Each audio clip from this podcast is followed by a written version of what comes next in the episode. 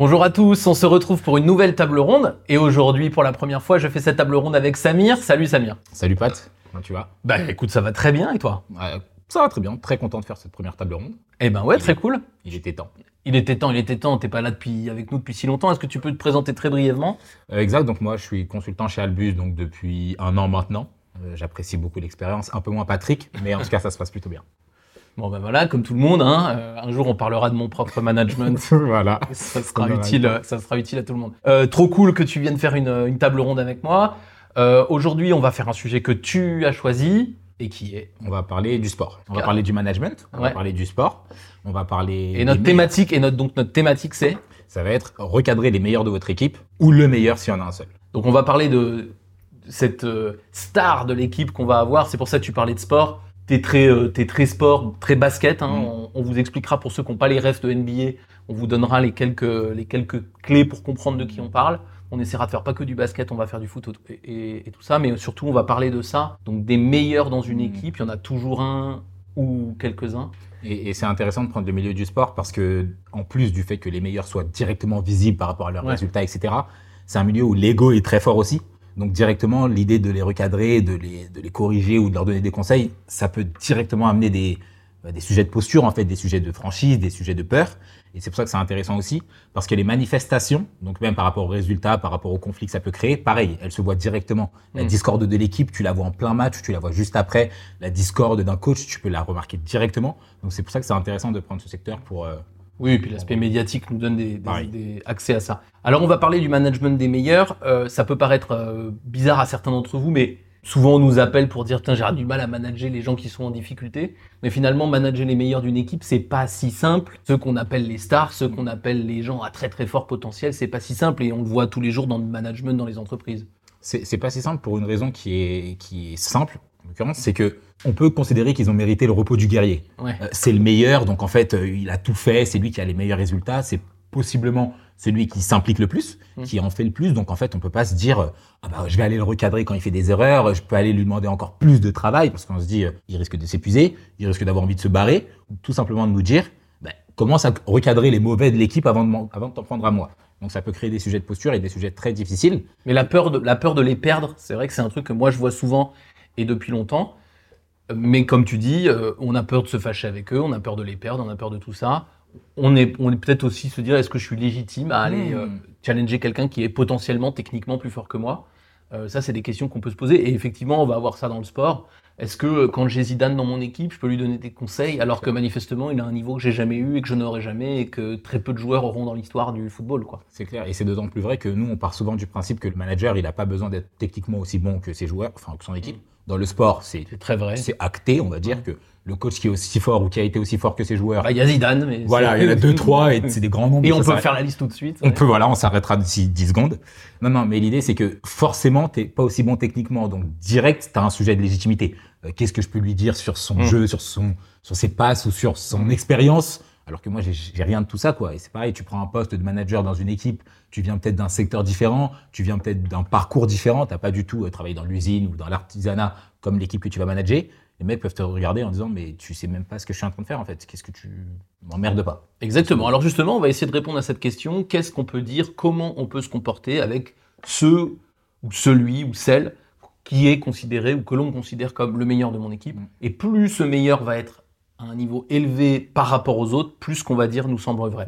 On a trois chapitres, on va essayer chaque fois de donner des exemples très précis pour que vous puissiez essayer de faire le, le rapport avec votre équipe. Et le, le premier chapitre qu'on voulait traiter, c'est la question de qu'est-ce qu'on peut exiger de lui, et en l'occurrence, pourquoi il faut exiger plus Exactement. du meilleur que des autres. Pour moi, la première raison pour laquelle c'est important d'en demander beaucoup aux meilleurs, c'est que sinon tu leur rends pas service. Ça, Mm. c'est la première chose. C'est que as une, dans ton équipe, tu as Neymar, donc grand joueur du PSG que tout le monde doit plus ou moins connaître. Ouais. Tu as aussi Verratti. On connaît peut-être un peu moins, mais pareil, c'est deux pépites. C'est les meilleurs de l'équipe. Ça fait des années qu'ils sont au-dessus du lot, qu'ils arrivent en tant que superstars. Dès le départ, on part du principe qu'en fait, c'est les meilleurs, donc on va les laisser tranquilles. Il fait un peu ce qu'il veut parce que sinon il va se barrer, il va retourner au Barça et tout. Enfin, Mm. d'accord. Qu'est-ce qui se passe deux ans plus tard? Il en fout pas une. Mm. L'idée, c'est qu'en fait, tu lui permets pas de rester le meilleur, tu lui permets pas de se challenger, tu lui permets pas d'avoir envie d'aller plus loin. Tu le laisses juste dans son coin. En fait, tu, tu agis avec lui comme s'il était complètement passif par rapport à ton projet. c'est ridicule, c'est contre-productif, c'est contre-intuitif et c'est dommage en fait. C'est dommage pour tout le monde. Alors que les choses soient claires, leur demander plus et rarement leur demander plus de travail en quantité, hein, parce que souvent quand même, c'est pas le cas de Neymar, mais c'est le cas de beaucoup de gens qui sont très forts dans vos équipes. Ils ont beaucoup travaillé pour en arriver là, donc la quantité est rarement le problème en entreprise. Hein. Bien sûr. Dans le foot un peu, mais en entreprise rarement. En revanche, euh, on va essayer d'être exigeant sur leur performance, on va rentrer dans le détail, regarder précisément ce qui marche, ce qui marche pas, comment on va faire. Et effectivement, comme tu dis, ne pas le faire, c'est les empêcher de progresser Mhm. encore. Et vous vous dites peut-être, ouais, mais alors si je suis trop exigeant, il va partir. Oui, mais si tu ne l'es pas du tout, il va. Il va partir aussi. Ou en tout cas, il sera pas, il sera plus le meilleur. Et donc, Mm. dans ce cas-là, c'est dommage. Il y a des exemples de joueurs qui effectivement partent ou alors euh, des coachs qui ont l'habitude de s'en prendre aux top players, etc. En l'occurrence, tu as Mourinho. À travers tous ses passages, donc José Mourinho, grand coach du football, Chelsea, etc., etc. Il s'est toujours pris la tête avec les meilleurs parce que justement, il les traite comme tout le monde. Ça veut pas dire qu'il les traite comme ceux qui n'en font pas assez, mais que tu peux être le meilleur d'une équipe. Si t'es pas rigoureux ou que tu n'agis pas au niveau auquel tu dois être attendu, bah en fait, il va te le dire. Et il va te le dire pourquoi? Parce qu'il en veut beaucoup pour toi, il en veut pour lui en tant que coach, que manager, et il en veut pour son équipe en fait. Mhm. Ça n'a aucun sens d'avoir quelqu'un qui est capable de tirer ton équipe vers le haut et de le laisser sur le côté en- du style bon, il restera le meilleur quoi qu'il arrive, donc on fera avec. Non, c'est dommage pour tout le monde. Et en l'occurrence, Mourinho, ça lui est arrivé d'être viré, ça lui est arrivé de perdre des joueurs. Peu importe, il a des résultats exceptionnels dans le fil de sa carrière. C'est un coach qui est reconnu comme un des meilleurs coachs. Et les joueurs qu'il a réussi à coacher euh, humainement, ou en tout cas le courant est passé, bah, ils se souviennent de son expérience avec lui, quoi, parce que ça leur a apporté quelque Ouais, chose. ouais, tout à fait, tout à fait. Et moi, j'ai vraiment l'impression, si je reviens euh, aux exemples dans l'entreprise, quand tu discutes avec un manager ou avec quelqu'un qui a une belle carrière, etc., et que tu leur demandes, bah alors, de quel, de quel de tes managers tu te souviens? J'ai pas fait de statistiques, mais je pense qu'à chaque fois, euh, c'est des managers qui, leur ont, qui les ont poussés à aller plus loin, qui les ont fait faire des choses. Donc, pour moi, ça, c'est vraiment, euh, enfin, effectivement, pour nous, d'ailleurs, c'est vraiment, c'est notre premier point. Euh, N'ayez pas de doute sur le fait que le meilleur, les meilleurs, la meilleure de votre équipe doivent avoir un niveau d'exigence qui est proportionnel à leur talent Exactement. Et surtout pas euh, nivelé par le bas en disant il est déjà si haut que je Mhm. ne vais pas m'en occuper. Ça, c'est pour finir un peu ce, ce premier chapitre, mais c'est important parce que les, les meilleurs coachs que tu retiendras, ou en tout cas tes meilleures expériences par rapport à ton management, etc., Mhm. ça sera évidemment des gens qui t'ont challengé, qui t'ont poussé vers le haut, qui t'ont permis de devenir meilleur. C'est pas celui qui t'a laissé tranquille pendant six mois Ouais, dans ouais. ton stage en fin de. Enfin non, celui-là tu t'en souviens pas et même son nom, si tu t'en rappelles, bah voilà quoi. D'ailleurs, tu sais, on va, je vais, on va faire un, un petit test pour ceux qui regardent la vidéo. Euh, mettez en commentaire les petites anecdotes de managers qui euh, vous ont rendu meilleur en vous Mhm. poussant un peu dans vos retranchements. Moi, j'aimerais juste voir ça et je pense que vous allez vite réfléchir et vous allez vite en trouver. Et vous verrez que les managers qui vous ont laissé tranquille et qui vous ont rien mis euh, dans le truc, ils seront pas dans notre petite liste et dans nos petits, euh, dans nos petits commentaires. C'est clair. Et euh, le, le- le- le point qui suit, c'est que tu disais tout à l'heure, c'est important pour le meilleur, pour lui permettre de le rester, mais on a rapidement abordé l'idée de- d'embarquer l'équipe. Ben, ça aussi, c'est important. En fait, le meilleur d'une équipe, il est meilleur techniquement, qualitativement, peu importe. Mais il a aussi, il est censé avoir cette possibilité d'embarquer tout le monde et de Mm. mener, enfin, de permettre de niveler vers le haut et pas vers le bas. Si ça, tu le fais pas, non seulement tu ne rends pas service à ton équipe, mais tu t'exposes à des sujets internes. Donc, ça veut dire à des discords parce que euh, ceux qui sont peut-être un peu moins bons, ben, ils, ils peuvent trouver anormal le fait que lui, par, sous prétexte qu'il a des résultats un peu meilleurs, il a des passes droits partout. Mm. Et pour ça, on peut avoir deux exemples. Euh, Celui que, que j'ai en tête, il est un peu niché, mais dans une, il y a une équipe de basketball qui s'appelle les Los Angeles Clippers. Et il y a deux ans, les meilleurs joueurs s'appelaient Kawhi Leonard et Paul George. Ça fait partie des meilleurs joueurs de la ligue, donc ça c'est reconnu, tout le monde le sait. Ils sont arrivés en tant que superstars dans l'équipe. Pendant un an, ils n'ont rien eu à faire. Ça veut dire qu'ils pouvaient arriver en retard aux entraînements, ils avaient le droit de bouffer pendant les entraînements, ils finissaient plus tôt, ils pouvaient éviter les étirements à la fin. En match, ils arrivaient juste avant, sans échauffement et tout. Il s'est passé deux choses. Un, il y a eu un échec total de l'équipe. Donc ça, c'est vraiment parce qu'ils n'ont pas réussi à mobiliser, etc. Mais surtout, il y a eu des grosses discordes en interne, en fait, parce que les gens sont pas motivés à l'idée de devenir des meilleurs. Ils n'ont pas envie de suivre ces meilleurs-là. Ils sont jaloux. À raison, logiquement, c'est humain et c'est normal. Et euh, voilà, ils commencent à créer un petit clan contre les meilleurs qui sont censés suivre, ou en tout cas qui sont censés essayer d'aider pour avoir des bons résultats. Donc c'est complètement contre-productif, encore une fois. Et dans le, deuxième exemple, je ne sais pas si c'est celui-là que tu avais en tête, mais moi j'en ai un. Ça, vous pouvez le voir. Alors c'est du sport, mais c'est du sport de fiction aussi. Euh, vous pouvez voir le film Le Stratège euh, avec euh, Brad Pitt, où Brad est un. Je l'appelle Brad, moi. naturellement, c'est ton pote. Bien sûr. euh, où Brad est un directeur d'équipe, hein, c'est pas l'entraîneur pour le coup, c'est le, le patron, le, le g- le général manager de l'équipe. Et il va voir un, un de ses joueurs, alors lui c'est plus tout à fait le meilleur, mais justement c'est un peu ça le truc, c'est que c'était une grande star et puis il a un peu baissé peu parce qu'il a vieilli, mhm. etc. Et justement il va le voir et il lui dit mais moi je t'ai pas embauché pour que tu joues comme tu jouais quand tu étais, quand euh, au meilleur de ta forme. Moi, je, te- je- je t'ai embauché pour que tu ailles aider les gens les plus jeunes, ceux qui ont besoin de, ceux qui ont besoin d'aide. Et ramener dans cet univers de management et dans l'entreprise, et vous qui nous regardez, euh, pensez bien une chose, c'est que à minima, on parlait d'exigence vis-à-vis des meilleurs dans votre équipe, à minima l'exigence, c'est que votre équipe, elle peut mourir, comme tu le présentais pour tes Los Angeles Clippers, elle peut mourir d'avoir des leaders qui s'en foutent des autres. Complètement. Et inversement, elle peut devenir parfaitement irrésistible si les leaders, ils Ils ont jouent au service de. et ils font en sorte de développer les autres.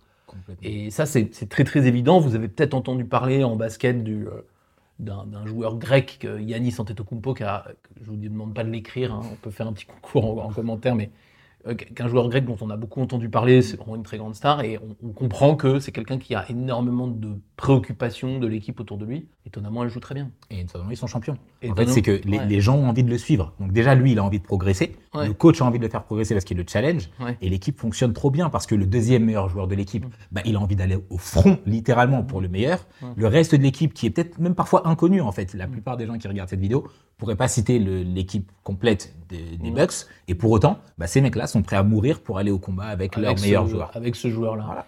Et pour nous, ça c'est vraiment très important. Et moi, je me rends très souvent compte quand je suis avec mes clients euh, dans les entreprises, les managers, je leur dis souvent, ils, ont un peu cette tendance à vouloir un peu préserver Mm. et leur meilleur manager. Et je leur mais moi, vous pouvez pas vous en sortir avec quelqu'un de ce niveau-là s'il s'occupe pas du reste de l'équipe. Et j'irais même jusqu'à dire, s'il s'occupe pas du reste de l'équipe, l'équipe marchera sûrement mieux sans lui. Et ça, pareil, il y a plein d'exemples comme ça où des équipes, en fait, sont un peu cannibalisées par le mec qui est le meilleur, qui s'en fout un peu de tout le monde et qui n'a pas envie d'aider les autres, qui considère que parce qu'il est le meilleur, il a tous les passes droits. Et un jour, euh, le joueur n'est pas là. Donc ça, c'est un exemple qu'on peut voir un peu avec Houston, Rockets et Harden à l'époque, qui était vraiment au-dessus du lot techniquement, mais qui était un peu soliste dans sa manière de jouer. Le joueur dégage et d'un coup, tu as quelque chose qui fonctionne parce que les gens reprennent plaisir à jouer ensemble, ils ont envie de suivre quelqu'un, ou en tout cas d'avancer tous ensemble. Et, directement après, on comprend pas, on se dit, mais on comprend pas, on n'était pas censé être meilleur avec lui, c'est pas censé être le meilleur des joueurs. Ça, c'est dommage. Et pareil, il y a un point que tu abordais juste avant, tu peux vraiment mener à la déroute de ton équipe complète. Euh, L'équipe de France en 2010, il y a plein d'autres facteurs qui jouent sur le fait que y ait- tout le monde reste dans le bus et fasse grève. Mais ce que tu disais par rapport au Discord interne, c'est ça, c'est que il a complètement perdu, enfin Raymond Domenech a complètement perdu la main sur son vestiaire parce que notamment sur les meilleurs. notamment parce qu'il était incapable de recadrer les meilleurs au point que ça s'insultait publiquement, que du coup, bah, à l'interne, en interne, les gens se disent, il se fait insulter par quelqu'un, est-ce qu'on a vraiment besoin de lui obéir ou de l'écouter? Non. Et puis nous, on a un petit, on a un petit clan en plus, donc on a envie de se battre avec. Les gens finissent tout simplement par créer une discorde complète et un chaos parce que le manager n'est pas capable de recadrer ses meilleurs. Les meilleurs bah, n'ont pas envie de- d'embarquer les autres. Les autres ne sont pas embarqués, donc ils n'ont pas du tout envie de suivre. Ils ont juste envie de se plaindre ou d'être. Que ça cesse, quoi. Et ça, c'est vraiment dommage avec une équipe qui peut avoir du talent. Alors c'est pareil, hein, si vous avez dans votre équipe euh, quelqu'un euh, dont vous avez observé qu'il était très très fort techniquement et beaucoup de potentiel, etc., et qui euh, mettait à mal l'équipe pour ces raisons, par exemple, qui vous avez observé qu'à son départ l'équipe marchait mieux, moi j'en ai plusieurs en tête, que je ne citerai pas évidemment parce que je suis quand même un gars sympa. Euh, mais, mais, mais du coup, ouais, si vous avez des exemples comme ça, mais notez-les nous parce que je pense qu'en fait il y en a quand même pas mal et il faut se convaincre. Hein, c'est vraiment le truc de Deschamps qui nous a vraiment montré aussi avec son équipe où euh, je prends pas Benzema quand, euh, quand, quand ça n'allait pas dans l'équipe et tout. Il faut se convaincre que c'est pas parce que tu as le meilleur joueur dans l'équipe que ton équipe est la meilleure. C'est C'est clair. clairement pas. Il y a, il y a un lien si le joueur joue bien. Mm. Et ça nous amène à notre troisième point. Et on va s'attarder un peu sur le troisième parce que c'est à cause de ce troisième point qu'on traite aujourd'hui le sujet. Et là, on va faire appel à un exemple qui est, euh, qui est important euh, pour nous deux. Alors, ça peut être. Enfin, je- il faut aller voir la vidéo, je crois, pour, pour se rendre compte. Est-ce que tu peux juste nous, nous donner le, le petit exemple dont je, dont je parle? Le- l'exemple dont tu as envie de parler maintenant, c'est euh, un des plus grands coachs de tous les temps, voire le plus grand coach de tous les temps Basket, basket, hein. Euh, qui s'appelle Greg Popovich, qui est du coup. On l'appellera Pop. euh, on l'appelle Pop parce que pareil, on a une relation, donc voilà. Ah, parce que Euh, tout le monde l'appelle Pop aussi, mais. Parce qu'on a une relation, euh, qui est reconnu comme un des plus grands coachs de tous les temps, qui est titré, qui a tout gagné, qui est vraiment adulé par l'ensemble de ce sport, et qui a vu passer dans son équipe énormément des plus grands joueurs de l'histoire, notamment un qui s'appelle Tim Duncan. Que vous connaissez peut-être. Et lors de son discours de, de, bah, de fin de carrière, donc Mm. euh, voilà, cérémonie, on est tous contents, tout le monde a les larmes. Euh, Popovic lui fait du un discours pour le remercier un peu de tout ce qu'il a apporté à l'équipe.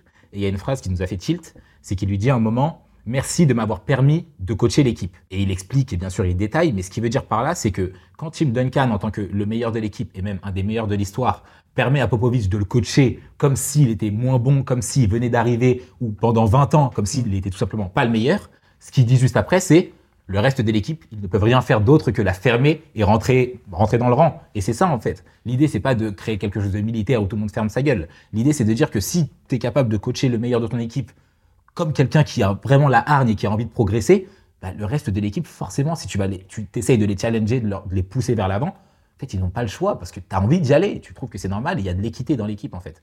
Et il y a un point qui est hyper important, il y a un mot que tu n'as pas prononcé, c'est publiquement. Ouais. En fait, ce que Pop euh, ne- explique dans, dans, dans, dans, dans ce, petit discours, c'est que euh, Tim Duncan a- lui a permis euh, de, de- de le recadrer, ça c'est une chose, Mhm. mais de le faire devant les autres. Et en fait, ça c'est un truc que vous pouvez pas faire avec quelqu'un en difficulté. C'est-à-dire, avec quelqu'un en difficulté, il ne faut jamais, clairement. il ne faut jamais le recadrer en public. C'est vraiment une erreur, c'est une humiliation, ça pose un vrai problème. Mm.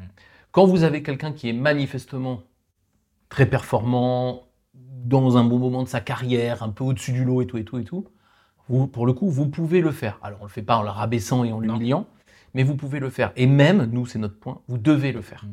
C'est extrêmement important de montrer aux autres que vous êtes capable de dire à votre meilleur joueur, en l'occurrence là, à Tim Duncan, Duncan. pour la petite histoire, les gens qui font des classements, ils le mettent toujours dans les 10 meilleurs de tous les temps. hein. Ah ouais, c'est vraiment un très très grand joueur. Il faut être capable de dire publiquement, ben, euh, sur ce match, T'as merdé. Tim, t'as merdé. Voilà. C'est très rare, parce que l'autre Très, rare. C'est un des meilleurs. Mais n'empêche que c'est extrêmement Mm. important. Et ça, il faut l'avoir en tête, parce que je le dis souvent euh, à devant ces caméras, le management, c'est un truc qu'on fait en public, quoi qu'il arrive. Et que si vous ne faites que recadrer en privé vos meilleurs, l'équipe va avoir l'impression que vous ne les recadrez jamais. Et c'est un point pareil, tu soulevais ça quand on en avait discuté un peu en amont, mais euh, l'idée derrière, c'est aussi de dire qu'on n'essaye pas forcément de faire des meilleurs, des mecs encore plus forts. Mm. Si c'est le meilleur, en fait, il a peut-être atteint un plateau où euh, Tim Mm. Duncan, il est dans les types 10 meilleurs de l'histoire, bah voilà, c'est déjà pas mal. Mais l'idée, c'est de dire que le faire en public, c'est une manière, comme tu dis, de montrer à tout le monde que bah, il y a des standards pour vous, mais aussi pour le meilleur de l'équipe, et que le, le meilleur de l'équipe a des standards plus élevés, Mm. parce qu'il a plus de qualité, il a plus de talent, peu importe. Donc montrer à tout le monde que là, publiquement, je suis capable de te le dire, c'est important pour l'équipe, pour la Mm. structure, et c'est aussi important pour le coach, en fait. Ouais. C'est que ça permet de progresser. Donc là, on parle de Popovic, ou Pop, qui est un des meilleurs de tous les temps, mais on a plein d'exemples comme ça. On peut prendre Phil Jackson, qui a coaché euh, donc euh, Michael Kobe Jordan. Bryant, Michael Jordan, euh, Shaquille O'Neal, etc. Ce qu'il a fait progresser en tant que coach, c'est aussi sa posture et sa capacité à aller recadrer les meilleurs. Donc, Mm. bien sûr, il le fait pas pour se décharger ou parce qu'il en a marre de la vie. Ou pour, faire un, ou pour faire juste une petite bataille d'ego. C'est euh, ça, voilà. Bien sûr, il a de l'ego, mais l'idée c'est pas ça. L'idée c'est que en faisant quelque chose de difficile, parce qu'il faut en convenir, c'est difficile. Mais l'idée, c'est vraiment de se dire, bah, on va progresser en tant que manager, on va être capable de faire des choses qui sont parfois un peu contre-intuitives, mais qui vont nous faire progresser, qui vont nous donner un peu plus la main sur l'équipe et qui vont nous permettre, bah, après, d'avoir une posture qu'on peut ajuster tout le temps, de mobiliser les autres, de mobiliser les meilleurs et nous-mêmes de progresser en fait. Et ça, c'est- pour moi, c'est un point aussi super important. Et du coup, c'est là que c'est- super intéressant de se rendre compte que dans une équipe euh, où il y a comme ça quelqu'un ou plusieurs personnes qui, euh, qui sont très performants à un moment donné, hein, il y a une complicité qui s'installe. On Mhm. voit très très bien dans le discours euh, de, de- de Pop. C'est vraiment évident que c'est le duo qui a gagné tous ces titres.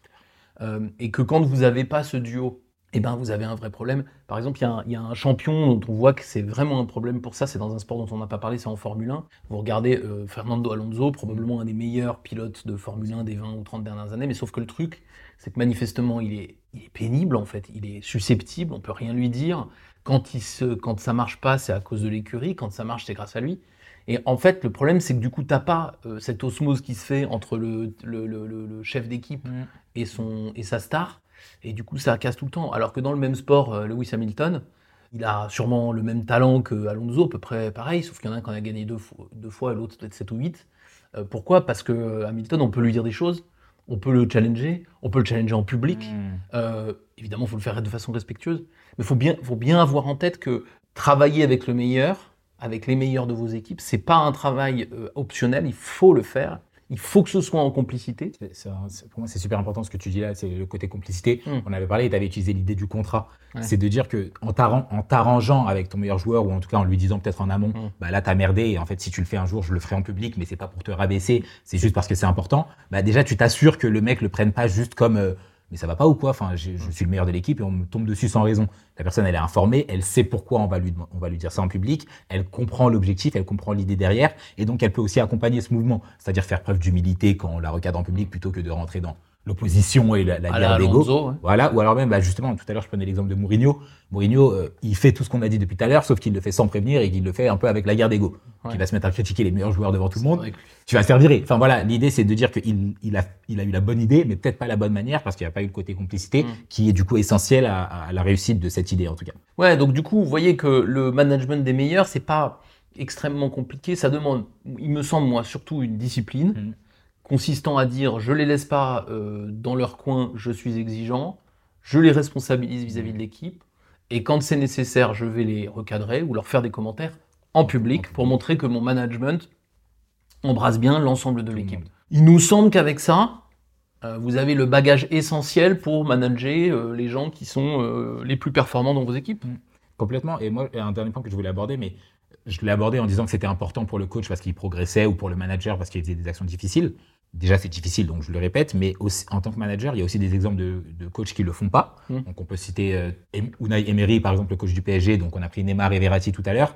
Forcément, si tu manages pas tes meilleurs joueurs, bah, tu es vu un peu comme, euh, c'est dur, mais un peu comme un, un paillasson, quelqu'un qui est pas du tout capable de dire les choses franchement, qui est pas capable de, de, de- de mobiliser les gens. Forcément, tu es un coach dont on ne se souvient pas. Forcément, tu es un coach qui ne gagne pas assez, et donc tu es retenu pour ça. Alors qu'inversement, Phil Jackson, Popovich, ou tous ceux, tous ceux qu'on a cités tout à l'heure, non seulement ils ont gagné parce que le meilleur joueur a mobilisé tout le monde, mais eux, ils sont reconnus en tant que les meilleurs managers, les meilleurs Ouais, coachs de leur sport. pour ceux qui est très connu en France. Ou Aimé Je Jacquet, suis sûr que lui, à il- Forcément, et en fait, c'est des gens qui sont reconnus pour ça aussi. Donc, c'est un, c'est important pour l'équipe. Il y a la manière de le faire, mais deux, même en tant que manager, on progresse grâce à ça. En fait, on est retenu pour ça, et ça nous, ça nous, ouais, ça, ça nous rend fiers aussi. Je pense, c'est important. Bah écoute, je te propose qu'on termine sur cette fierté qu'on va aller chercher en ayant euh, cette preuve de courage qui est de recadrer les meilleurs, y compris en public. Et qu'est-ce qu'on peut dire d'autre? Rien, on conclut et on se retrouve pour une nouvelle table ronde, un de ces quatre? Avec plaisir.